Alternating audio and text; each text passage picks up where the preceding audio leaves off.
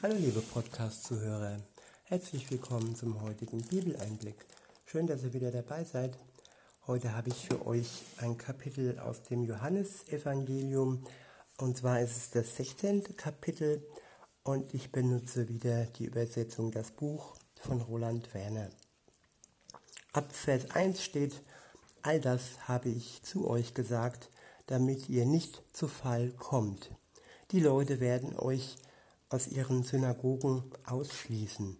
Ja, es wäre, es wird eine Zeit kommen, in der jeder meint, er würde Gott einen Gefallen damit tun, wenn er euch umbringt. Der Grund dafür ist, dass sie weder den Vater noch mich wirklich erkannt haben. Der nächste Abschnitt ist überschrieben mit der Geist voller Wahrheit. Ich habe euch dieses alles schon vorher gesagt. So könnt ihr euch daran erinnern, wenn diese Zeit kommt, dass ich es vorausgesagt habe. Aber am Anfang habe ich nicht davon gesprochen, weil ich ja noch selbst bei euch war. Aber jetzt bin ich auf dem Weg zurück zu dem, der mich beauftragt hat. Und doch fragt mich keiner von euch, wohin bist du unterwegs? Weil ich euch das jetzt gesagt habe, erfüllt Trauer euer Herz. Doch ich sage euch die volle Wahrheit, es ist gut, dass ich von hier fortgehe. Denn wenn ich nicht fortgehe, kommt der Unterstützer nicht zu euch. Der Unterstützer, ein sehr, sehr wertvolles Geschenk von Gott, nachdem Jesus zurück in den Himmel zu seinem Vater gegangen ist, hat er uns an Pfingsten den Unterstützer gesendet. Er unterstützt uns in unserem Leben, er erinnert uns an Dinge, die wir von Gott gehört haben zum richtigen Zeitpunkt, wenn wir ihn wirken lassen in unserem Leben. Weiter heißt es, denn wenn ich nicht fortgehe, kommt der Unterstützer nicht zu euch. Wenn ich aber fortgegangen bin, dann werde ich ihn zu euch senden. Wenn er kommt, wird er den Menschen in der ganzen Welt vor Augen führen, was Sünde bedeutet und was die Gerechtigkeit bewirkt. Ich wiederhole, wenn er kommt, wird er den Menschen in der ganzen Welt vor Augen führen, was Sünde bedeutet und was die Gerechtigkeit bewirkt. Ja, er wird uns nicht nur erinnern, er wird uns nicht nur unterstützen, er ist auch der, der der ganzen Welt vor Augen führt, was Sünde bedeutet und was die Gerechtigkeit bewirkt. Gottes Gerechtigkeit, die uns frei macht von Schuld, von unserer Sünde und die uns gerecht macht vor dem Vater. Das wird uns der Geist zeigen. Weiter heißt es, ja, er wird auch darüber sprechen, dass Gott Gericht halten wird. Ich wiederhole, ja, er wird auch darüber sprechen, dass Gott Gericht halten wird. Er wird uns auch das Ende aufzeigen, vor allem das Ende derer, die von Gott nichts wissen wollen und die von seiner Gerechtigkeit, seiner Befreiung und seiner Erlösung nichts wissen wollen. Denn über sie wird Gott Gericht halten. Weiter heißt es, die Sünde besteht darin, dass die Menschen nicht an mich glauben. Ich wiederhole, die Sünde besteht darin, dass die Menschen nicht an mich glauben. Die Gerechtigkeit wird dadurch bestätigt, dass ich zu Gott, dem Vater, gehe. Gott, der Vater, hat Jesus gerecht gemacht. Er ist der Gerechte über allen Gerechten. Und er ist wieder zurückgegangen zu dem Vater. Und dort bleibt er, solange bis der Tag kommt, wo er dann zurückkommt auf die Erde und richten wird die Lebenden und die Toten. Also die, die zu dem Zeitpunkt noch leben und die, die dann aus den Gräbern nicht mit ihren alten Körpern, aber doch die Seelen mitsamt einem neuen Körper auferstehen werden. Weiter heißt es, das Gericht zeigt sich darin, dass das Urteil über den Herrscher dieser Welt schon gesprochen ist. Ich wiederhole, das Gericht zeigt sich darin, dass das Urteil über den Herrscher dieser Welt schon gesprochen ist. Der momentane Herrscher dieser Welt ist Satan, der Teufel, der in vielen Mächtigen herrscht und der wirklich ein sehr, sehr übles Spiel spielt.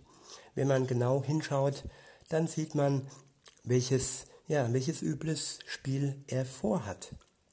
Aber das Urteil über ihn ist schon gefällt. Es ist schon gesprochen. Und wenn Jesus wiederkommt, dann ist Schluss mit lustig und dann ist auch Schluss mit üblen Machtspielen und Unterdrückung und mit der Absicht wirklich Menschen von Gott wegzubringen oder es gar nicht zu, ihnen, zu ihm hinführen zu lassen. Aber da, wo der Wille ist, da, wo wir Gott mit Gott in Kontakt treten wollen, da, wo wir mit Gott eine Beziehung haben wollen, da ist der Satan schwach. Er ist nur da stark, wo wir bewusst uns gegen Gott stellen. Es hängt also, also immer von unserem Willen ab. Was möchte ich? Möchte ich äh, zu Gott in Kontakt treten? Dann ist Gott stärker wie Satan. Oder sage ich, nee, ich will keinen Kontakt zu Gott bewusst und dann ist Satan ähm, über uns stärker. Klar, Gott ist trotzdem noch stärker, aber Gott ist kein Marionettenspieler, Gott ist kein Sklavenführer. Gott wünscht sich wirklich eine freiwilliges, eine freiwillige Beziehung mit uns und zwingt uns die Beziehung zu ihm nicht auf. Wir müssen, wir, wir sollten das schon wollen. So weiter heißt es, ich habe noch so viel, was ich euch sagen möchte, aber ihr seid nicht in der Lage, es zu verarbeiten. Warum sind die Menschen nicht in der Lage, das zu verarbeiten, was Gott uns sagen will? Weil sie sich ihm gegenüber verschließen, weil sie sich ihm gegenüber nicht öffnen. Es ist immer ein bewusstes Öffnen und auch ein Vertrauensvorschuss notwendig. Ich muss Gott vertrauen wollen. Und wenn ich ihm dann vertraue, dann wird er unser Vertrauen belohnen. Weiter heißt es, aber wenn er kommen wird, der Geist, der voll Wahrheit ist, dann wird er euch an der Hand nehmen und in die vollkommene Wahrheit hineinführen. Ich wiederhole, aber wenn er kommen wird, der Geist, der voll Wahrheit ist, dann wird er euch an der Hand nehmen und in die vollkommene Wahrheit hineinführen. Ja, wir haben wirklich jemanden, der uns an die Hand nimmt und der uns in die vollkommene Wahrheit hineinführt. Wir müssen ihm die Hand ausstrecken. Wir müssen sagen, hier Jesus, nimm meine Hand. Und wenn wir diese Beziehung eingehen, dann bekommen wir von ihm den Heiligen Geist geschenkt, der uns in die vollkommene Wahrheit hineinführt. Weiter heißt es, er wird nicht aus seiner eigenen Verantwortung sprechen, sondern das, was er selbst hört, das wird er euch weiter sagen. Bei dem Heiligen Geist ist es genauso wie bei Jesus. Auch er hat das weitergesagt, was er von dem Vater gehört hat. Er hat nicht seine Worte weitergegeben, sondern die Worte des Vaters. Und so wird es auch bei dem Beistand sein, den wir empfangen, wenn wir mit Jesus eine Beziehung beginnen. Wir werden das ähm, weitergesagt bekommen, was er vom Vater äh, gesagt bekommen hat. Weiter heißt es, sondern das, was er selbst hört, das wird er euch weiter sagen. Das, was noch kommen wird, wird er euch verkünden. Sein Ziel ist es, mit Ehre, sein Ziel ist es, mir Ehre zu bringen, denn er wird das übernehmen, was ich sage und es euch nahe bringen. Ja, es sind auch die Worte Jesu. Es ist äh, praktisch eine Einheit. Der Vater, der Sohn und der Heilige Geist. Alles wird wirklich aus einer Quelle, aus der göttlichen Quelle, aus dieser Einheit ja, zu dem Menschen weitergegeben. Weiter heißt es, denn er wird es übernehmen, was ich sage, und es euch nahe bringen.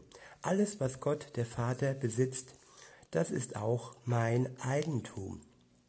Deshalb sage ich, der Geist wird meine Worte übernehmen und an euch weiter vermitteln.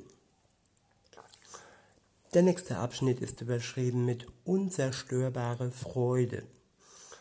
In Vers 16 heißt es, es ist nur noch eine kurze Zeit und dann werdet ihr mich nicht mehr sehen. Aber es wird auch nicht lange dauern, bis ihr mich wieder sehen könnt. Ja, man kann jetzt sagen, das ist schon sehr lange her, wo Jesus gegangen ist, und, ähm, aber im Vergleich zur Ewigkeit ist diese Zeit eine sehr, sehr kurze Zeit. Und es ist noch nicht viel Zeit vergangen, auch wenn das 2000, über 2000 Jahre sind, laut Kalender, heißt das, wie gesagt, im Vergleich zur Ewigkeit noch gar nichts. Aber es könnte durchaus sein, dass die Zeit reif ist und dass Jesus tatsächlich bald wieder kommt. Vielleicht auch schon zu unserer Lebzeiten, zu unseren Lebzeiten. Aber das weiß niemand, das weiß nicht Jesus, das weiß alleine nur der Vater. Und dieses Geheimnis bleibt verborgen, denn wenn die Menschheit wüsste, wann Jesus wiederkommt, dann könnte man sich ja darauf einstellen, dann könnte man das ausnutzen und dann könnte man sagen, ja, ich kann heute noch sündigen und morgen äh, kann ich mich dann zu Gott bekehren, weil übermorgen kommt ja Jesus. nee, so ist es eben nicht. Und ähm, ich würde schon sagen, jeder Tag in Sünde ist ein verschenkter Tag, denn jeder Tag mit Jesus ist ein kostbarer Tag. So kann man das natürlich auch sehen und so sehe ich das auch. Und ähm, insofern ist es eh nicht äh, wichtig zu wissen, wann er wiederkommt, denn jeder Tag mit ihm, jetzt, hier und heute in dieser irdischen Welt und auch die Zeit danach in der Ewigkeit, ist ein kostbarer Tag mit ihm. Ja, und weiter geht's im Text. Ähm, da fragten sich einige von seinen Schülern untereinander, was meint er damit, wenn er zu uns sagt, es ist nur eine kurze Zeit und dann werdet ihr mich nicht sehen und es dauert auch nicht mehr lange, bis ihr mich wieder seht, denn ich gehe hin zum Vater. Sie sagten, was bedeutet das? Was meint er mit kurzer Zeit? Wir verstehen nicht, was er sagen will. Jesus wusste, dass sie ihm eine Frage stellen wollten. Da sagte er zu ihnen, diskutiert ihr darüber miteinander, dass ich gesagt habe, es ist nur eine kurze Zeit, bis ihr mich nicht mehr seht und auch nur eine kurze Zeit, dass ihr mich wieder zu Gesicht bekommt? Ich sage euch ganz deutlich, ihr werdet voller Trauer sein und weinen, doch die Welt wird sich freuen. Ich wiederhole, ihr werdet voller Trauer sein und weinen, doch die Welt wird sich freuen. Die Trauer und die Tränen, die anfänglichen der, der Jünger, der Schüler Jesu, ist ja am Ende dann zur Freude für die ganze Welt geworden. Weiter heißt es, ihr werdet trauern, aber eure Trauer wird am Ende doch zur Freude werden. Es ist so wie bei einer Geburt. Während der Geburt selbst empfindet die Frau Schmerz, weil der Augenblick gekommen ist, auf den alles ankommt. Wenn aber das Kind geboren ist, dann denkt sie nicht mehr an ihre Angst und Schmerzen, weil sie so von Freude erfüllt ist, dass sie ein Menschenkind zur Welt gebracht hat. So ist es auch bei euch. Ihr seid jetzt in großer Bedrängnis, aber ich werde euch wiedersehen und dann wird euer Herz sich freuen. Diese Freude kann euch da niemand mehr wieder wegnehmen. Und dann, an dem Tag, werdet ihr mir überhaupt keine Fragen mehr stellen. Ja, ich versichere euch, wenn ihr den Vater um irgendwas in meinen Namen bittet, dann gibt er es euch ganz gewiss. Bis jetzt habt ihr noch nichts in meinem Namen erbeten. Bittet einfach und ihr werdet empfangen. Ja, in Jesu Namen beten, das ist ganz wichtig in seinem Sinn. Und äh, ja, er wird nur das geben, was äh, wirklich in seinem Namen auch entspricht, was seinem Namen entspricht. Und was seinem Namen entspricht, das ist auch gut für uns, das wird uns gut tun und das bringt uns ans Ziel. Deshalb müssen wir immer mehr und mehr lernen, wirklich zu erkennen, was ist sein Wille, was ist sein Wunsch. Und wenn wir das wirklich mehr und mehr erkennen, dann wissen wir auch, was gut für uns ist. Und dann können wir auch in seinem Namen bitten, ja, was, was wir uns wünschen. Und er wird es uns erfüllen. Weiter heißt es, dadurch wird eure Freude zur Vollendung kommen. Ich habe euch das alles in rätselhaften Worten gesagt, aber die Zeit kommt, wo ich nicht mehr auf diese Weise zu euch sprechen werde. Dann werde ich euch ganz offen mitteilen, was über Gott, den Vater, zu sagen ist. Zu der Zeit werdet ihr selbst eure Bitten in meinem Namen vorbringen. Dann wird es auch nicht mehr so sein, dass ich den Vater für euch um etwas bitten werde, denn er selbst, der Vater, liebt euch, weil ihr mich auch voller Liebe aufgenommen und mir glaubt, geglaubt habt, dass ich aus dem Vater hervorgegangen bin. Ich wiederhole, denn er selbst, der Vater, liebt euch, weil ihr mich auch voller Liebe aufgenommen und mir geglaubt habt, dass ich aus dem Vater hervorgegangen bin. Wunderbar, dass der Vater uns liebt. Er liebt uns, weil wir Jesus aufgenommen haben, weil wir ihn voller Liebe aufgenommen haben und weil wir ihm glauben. Ja, und das ist wirklich eine ganz entscheidende Sache. Wir können nicht an Gott glauben, wenn wir Jesus ähm, ablehnen, wenn wir ihn nicht als Gottes Sohn ähm, und Bestandteil dieser Dreieinigkeit annehmen. Weiter heißt es, ich bin aus der Gegenwart des Vaters hervorgegangen und in diese Welt gekommen, aber ich werde diese Welt wieder verlassen und zum Vater gehen. Da sagten seine Schüler, jetzt redest du frei und offen, ohne Bilder und Beispiele zu verwenden. Jetzt wissen wir, dass du alles weißt. So ist es nicht weiter nötig, dich in Frage zu stellen. Ja, welch wunderbare Erkenntnis, dass die Jünger, die Schüler Jesus hier sagen, so ist es nicht weiter nötig, dich in Frage zu stellen.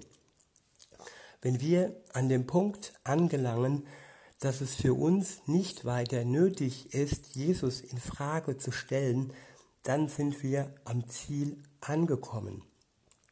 Und wenn es noch nicht so weit ist, wenn wir noch Fragen haben, wenn wir Dinge noch hinterfragen, dann ist es eben so. Und dann, dann wird euch Jesus Schritt für Schritt dahin bringen, wenn ihr das wollt, dass ihr an den Punkt kommt, wo ihr ihn nicht mehr in Frage stellen müsst. Jo, und weiter geht's. So ist es nicht weiter nötig, dich in Frage zu stellen. Deshalb vertrauen wir dir. Du bist aus Gott hervorgegangen. Jesus antwortete ihnen, jetzt vertraut ihr. Doch es kommt der Zeitpunkt, ja, er ist schon gekommen, an dem ihr alle auseinanderlaufen werdet, jeder in seiner eigenen Richtung jeder in seine eigene Richtung. Dann werdet ihr mich allein zurücklassen. Aber ich bin nicht allein, denn der Vater ist bei mir. Das habe ich euch gesagt, damit ihr in mir Frieden habt.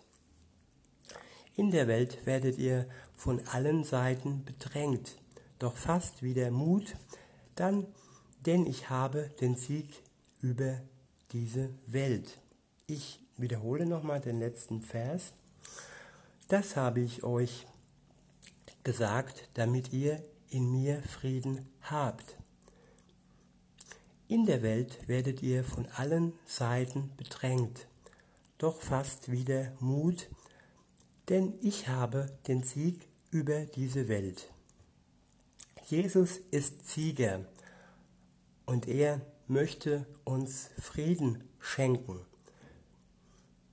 Ja, auch wenn wir in dieser Welt von allen Seiten bedrängt werden, wenn wir seinen Frieden in uns tragen, dann können wir diese Bedrängung überwinden. Dann können wir genauso wie Jesus Sieger, Sieger werden über diese Welt. Er ist der Erste, der diese Welt überwunden hat. Und auch wir können diese Welt überwinden. Es gibt viele Prüfungen noch zu vollziehen, viele Probleme, viele Ängste, viele Unsicherheiten, die wir noch zu überwinden haben. Aber Jesus ist unser Beispiel. Er ist der Überwinder Nummer eins. Wenn wir ihm folgen, dann können wir ebenso siegreich durch diese Welt hindurchgehen und weiter in die Ewigkeit zu ihm. In diesem Sinne wünsche ich euch noch einen schönen Tag und sag bis denne.